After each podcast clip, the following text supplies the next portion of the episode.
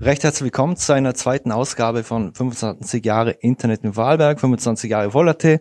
Und heute dürfen wir begrüßen den Vorstandsvorsitzenden der Sparkasse Dornbirn, Werner Böller. Vielen Dank Hallo. für den Besuch. Danke für die Einladung. Herr Böller, ähm, wann hatten Sie denn den ersten Berührungspunkt mit dem Internet? Ja, ich weiß noch genau, ich war damals ganz neu in der Sparkasse Feldkirch. Das muss also gewesen sein 1997 oder 98. Und da gab es eine, eine Schulung quasi, ein, eine Einladung, das Internet kennenzulernen in einer Schule. Und ich bin damals in die Schule gegangen mit meinem künftigen Vorstandskollegen. Und dann haben wir versucht, äh, diese für uns völlig weit entfernten Dinge zu verstehen und sich einzuarbeiten. Es war nicht ganz einfach weil wir vieles noch nicht verstanden haben. Sie haben ja 1976 bei der Dominer Sparkasse begonnen. Also Sie kennen eigentlich nur die Zeiten vom Lochcomputer und äh, so diese ganze Umstellung auf die EDV. Was sind denn da so Ihre Erinnerungen daran? Ja, ich sehe heute noch die Lochkarten herauskommen, die da bis an den Boden hinunter gereicht haben, da wo man gebucht hat. Für mich interessant, ich bin Zwei Monate war ich in der Sparkasse, dann bin ich zum Bundesheer gegangen und als ich vom Bundesheer wieder zurückgekehrt bin in die Sparkasse, war eine völlig andere Welt. Das war der damalige Beginn der EDV, des EDV-Zeitalters, das wir in der Dornbirner Sparkasse am 1.10.1976 eingeläutet haben. Jetzt hat er die Digitalisierung die das Bankwesen oder die Bankenbranche längst erfasst. Also klassisches Online-Banking gibt's ja schon länger. Ähm, warum hatten die, die erste Bank Group beziehungsweise die Sparkasse so früh auf George zum Beispiel gesetzt? Äh, sie haben da ja ihren Internetauftritt und wie sie auf Kunden zugehen, total umgedreht. Ja, wir sind sehr stolz und eigentlich sehr glücklich auch mit der Entwicklung von George. Wir haben damals sehr viele Menschen zu uns holen konnten. Äh, wir haben sie auch überzeugen können, dass wir eine moderne Bank sind. Ich glaube, das war damals der entscheidende Punkt. Die Frage, wie schaut ein Retail Banking der Zukunft aus?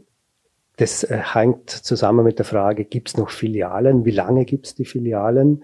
Soll man die Menschen stark intensiv von der Filiale aus betreuen? Oder gibt es Alternativen dazu? Und es gibt natürlich Menschen, die Mehrwert legen auf ihren Besuch in der Filiale. Und es gibt solche, die spielerisch schon mit den mhm. neuen Medien umgehen. Und wir wollten beide erreichen. Und wir haben gesagt, wir brauchen ein sehr gutes, modernes Banking, damit wir auch diese modernen Menschen erreichen. Und das ist uns mit George eigentlich sehr gut gelungen. Mhm.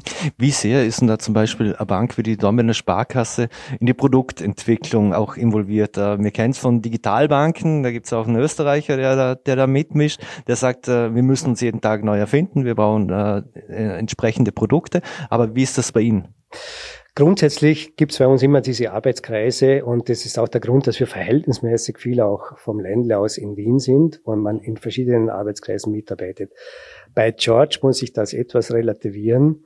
George war anders aufgesetzt, da hat es einen Hub in Wien gegeben und dort sind keine Banker gesessen. Das sind Menschen, die äh, ganz schrille Typen waren mit ihren, mit ihren warmen Pullovern, mit ihrem Rucksack, mit ihren Jeans, äh, sind sie gekommen und haben an diesem George gearbeitet. Und ich denke, dass mit ein Erfolgsrezept von George war, dass wenig Banker und viele IT-affine Menschen mitgearbeitet haben. Also bei George selber haben wir uns nicht in dem Ausmaß eingebracht wie bei den üblichen Bankthemen.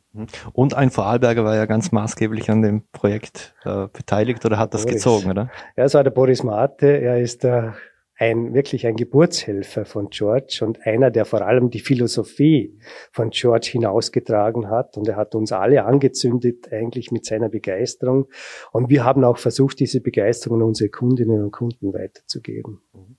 Jetzt äh, hatten wir die Corona-Pandemie oder sie ist zum Teil noch da.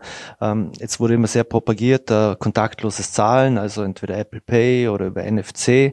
Ähm, das kennt man ja eigentlich aus Skandinavien schon viel, viel länger. Dort wird fast nur kontaktlos bezahlt. Ähm, Hat es da auch im Vorarlberg äh, einen Schub gegeben? Was haben Sie da bemerkt? Was sind Ihre Erfahrungswerte? Äh, zweifelsfrei. Ich glaube, das Thema kontaktlos, Sicherheit, äh, Krankheit verhindernd, das ist ein völlig neues. Das hat es in der Form nicht gegeben. Dann noch die Frage, kann man über Geldscheine das Virus übertragen? Das hat verunsichert und hat natürlich den einen oder anderen doch veranlasst, verstärkt jetzt diese Medien zu benutzen. Ich selber bin ein sehr begeisterter Nutzer vom Mobile Banking, äh, von vor allem auch mit dem Telefon. Ich glaube, dass das die Zukunft ist. Wir wissen, dass es Länder gibt, wo Kleinstrechnungen auch mit dem äh, Mobiltelefon bezahlt werden. Bei uns ist man da eher zurückhaltend, wenn man denkt, das hat der andere vielleicht nicht so gern, wenn ich die kleinen Rechnungen mit dem Handy bezahle. Äh, selber stelle ich immer wieder fest, dass die Menschen erstaunt sind, dass man diese Möglichkeiten hat, dass sie aber dann gleichzeitig begeistert sind, wenn sie sehen, wie einfach dieses kontaktlose Zahlen mit dem Handy tatsächlich funktioniert. Mhm. Ist das auch für ältere Menschen äh, relativ einfach oder kommen da viele dann in die Bank und sagen, wir machen eine Einschulung? Ja, ich glaube, das ist einer der ganz großen Entwicklungen, die man feststellt. Es gibt kaum mehr Grenzen. Natürlich wird der 85-Jährige diesem Thema wahrscheinlich eher verschlossen gegenüberstehen. Aber ich würde sagen, 60, 70-Jährige sind durchaus begeistert. Zu begeistert, vor allem wenn sie sehen, wie einfach es ist. Es geht meistens darum, ihnen bei der Installation zu helfen. Mhm. Das sind Dinge, wo sie professionelle Hilfe wollen. Aber wenn es installiert ist, dann sind sie stolz und glücklich, dass sie es auch nützen können. Und die können 70, 75 und darüber sein. Mhm. Äh, wenn wir beim kontaktlosen Bezahlen sind und bei den verschiedenen Handys, da muss man ja auf das Spielfeld von Apple und Google. Äh, wie ist denn das, wenn man auf deren Spielfeld will? Äh, was haben Sie da für Erfahrung? Ja, ich glaube, es ist dort klar, wer der Herr ist und wer die Anordnungen gibt. Äh, es ist ein sehr korrektes Arbeiten mit ihnen. Allerdings sind ihre Vorstellungen sehr klar kommuniziert und daran hat man sich auch zu halten. Anderes Stichwort ist uh, Banking from Home. Ähm, ist, ist es eigentlich nur so, dass äh, Jugendliche bei derselben Bank sind, wie ihre Eltern schon, schon waren? Das ist eine, eine der spannendsten Fragen für mich überhaupt. Äh, sehr oft, wenn wir, wenn wir neue Mitarbeitende einstellen, und das ist Gott sei Dank auch in Zeiten wie diesen Jahr für Jahr der Fall, frage ich immer, warum seid ihr bei uns? Und da geht es darum, arbeiten kommen sie zu uns in erster Linie, weil sie jemanden kennen, der ihnen erzählt, der Dormener Sparkasse ist lässig. Das Konto haben sie vorher schon bei uns gehabt und sehr oft deshalb, als die Eltern auch äh, bei uns hatten. Also diese, diese Weitergabe der Bank ist eigentlich ein sehr großes Thema, so dass man schon auch schauen muss, dass man die Eltern so an sich binden kann, dass sie womöglich ihren Kindern vorschlagen, auch zu der Bank zu gehen, wo sie selber sind. Und nicht einfach das Jugendkonto dort eröffnen und dann sind sie ja sowieso dabei. Ja, Jugendkonto, das ist am, am, am Wettbewerb, am Kampf und wer, wer gibt mehr drauf. Äh, ich glaube, mit dem Konto allein ist nicht getan. Man muss im Zusammenhang mit der Eröffnung des Jugendkontos muss man emotionale Beziehung herstellen können und dann hat man gewonnen. Ein sehr, weil Sie emotional sagen, ein sehr emotionales Thema ist das Bargeld. Ähm, haben Sie eigentlich nur Bargeld eingesteckt? Ja, ich äh, habe immer denselben Betrag. Wir haben ja die Möglichkeit, beim Geldautomaten einen, einen Betrag einzuprogrammieren. Und der fragt mich dann immer, ob ich den üblichen Betrag wie immer haben will. Dann sage ich immer ja. Das heißt, ich hole immer dasselbe Betrag. Es sind weniger als 200 Euro, die ich und für die brauche ich jetzt immer länger, bis ich sie verbraucht habe, weil ich alternativ einfach anders zahle. Mhm. Warum glauben Sie als Experte, warum das Thema Bargeld so emotional diskutiert wird, immer, immer wieder? Wir merken es auch bei uns auf dem Portal, wenn da irgendwas mit Bargeld abschaffen nur steht, dann, dann geht's rund. Ja, ich glaube schon, dass es eine Eigenart äh, der deutschsprachigen Länder ist, ganz besonders. Wenn Sie dieselbe Frage in anderen Ländern stellen, dann werden Sie andere Antworten bekommen, die nicht so emotional sind. Bei uns geht es darum, wir, wir wollen etwas in der Brieftasche haben, wir wollen etwas spüren und wir wollen uns nicht über, überwachen lassen. Es sollte nicht irgendjemand nachvollziehen können, wo wir was bezahlen, bis in der letzten Konsequenz. Wenn es dazwischen einmal was ist, ja. Aber lückenlos diese Aufzeichnung äh, zu sehen, die womöglich Angst hat man, dass sie in falsche Hände kommen. Ich glaube, da sind die Menschen dagegen. Und da wird jeder Politiker sich sehr schwer tun, eine Änderung herbeizuführen. Und deshalb bin ich auch der Überzeugung, es wird auch in den nächsten zehn Jahren, 20 Jahren noch Bargeld geben. Mhm. Ein anderes Thema, wo sehr abstrakt ist, auch für sehr viele, ist äh, Kryptowährungen. Da liest man und hört man immer wieder davon. Äh, Facebook hat eine eigene Kryptowährung Libra äh, auf den Markt gebracht.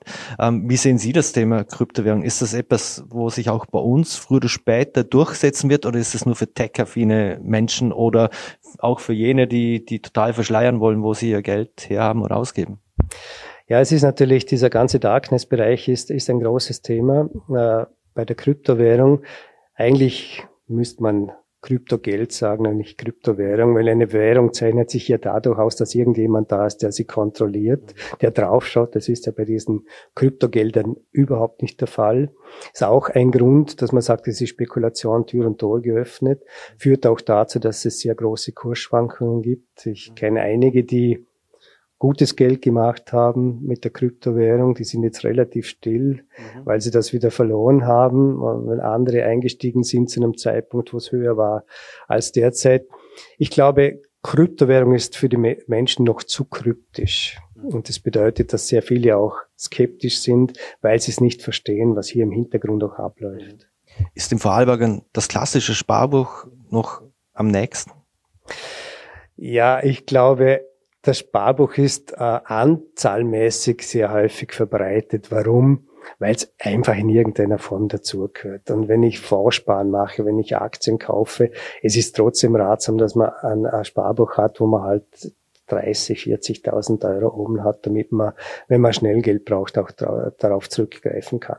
So gesehen, Natürlich, die Attraktivität hat nachgelassen durch die Zinsen, aber ungeachtet dessen, die meisten haben eines. Mhm. Abschließend noch bei aller Digitalisierung, die wir haben, die Ihre Branche erfasst, äh, viele andere Branchen. Wie wichtig ist vor allem in Ihrer Branche noch der persönliche Kontakt für, für die Menschen, dass sie in die Filiale kommen können und jemanden gegenüber sitzen haben, mit dem sie wirklich Fleisch und Blut, wo sie sp äh, sprechen können. Ob es in der Branche überall dieselbe Bedeutung hat, weiß ich nicht. Wenn man jetzt die Geldbranche hernimmt, für die Sparkassen kann ich es bestätigen. Ich glaube, unser Geschäftsmodell baut auf an emotionalen Beziehungen, an Freundschaften, an, wir sollten jemand sein, der zu den Kunden spricht, weil sie haben viele Fragen, sie haben viele Fragezeichen, sie brauchen jemand, der ihnen hilft und da sehen wir uns äh, gefordert und das wird auch das Geschäftsmodell unserer Zukunft sein und bleiben. Dann bedanke ich mich recht herzlich für das Gespräch und wünsche noch alles Gute. Danke, Danke. vielmals, ja. Danke.